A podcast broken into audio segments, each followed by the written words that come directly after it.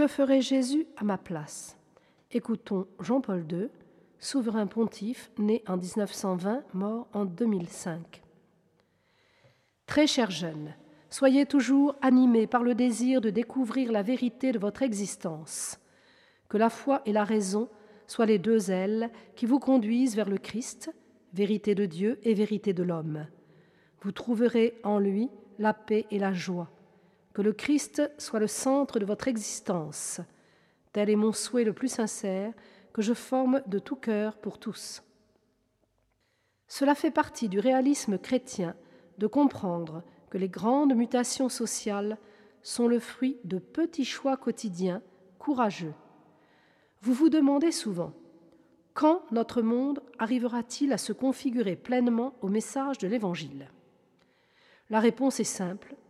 Lorsque tu seras le premier à agir et penser de façon stable selon le Christ, une partie au moins de ce monde lui sera remise en toi. Dans la société actuelle, qui poursuit l'optimisation des parcours productifs, on ressent un processus d'uniformisation qui met en danger les libertés personnelles et les cultures nationales elles-mêmes. Comment réagir? La doctrine sociale de l'Église contient les principes d'une réponse qui respecte le rôle des individus et des groupes. Mais pour promouvoir une culture mondiale de ces absolus moraux que sont les droits de la personne, il faut que chaque chrétien commence par lui-même, s'efforçant de refléter dans toutes ses pensées et dans ses actes l'image du Christ. Cela ne représente certes pas un programme facile. Il s'agit plutôt d'un acte de foi difficile, car suivre le Christ signifie entreprendre un chemin qui consiste à se renier pour se donner à Dieu et à ses frères. C'est avec la sainteté qu'on change le monde. C'est l'amour de Dieu répandu dans nos cœurs qui doit inspirer et transformer notre être et notre agir. Le chrétien ne doit pas croire qu'il peut chercher le bien véritable de ses frères s'il ne vit pas la charité du Christ.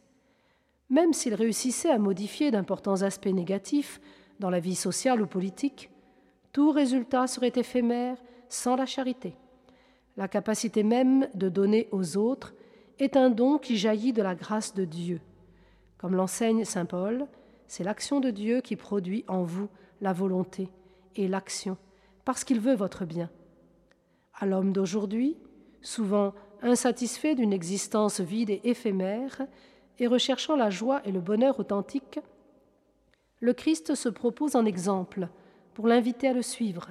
À qui l'écoute, il demande de dépenser sa vie pour ses frères. Un tel don est une source de réalisation plénière de soi et de joie profonde.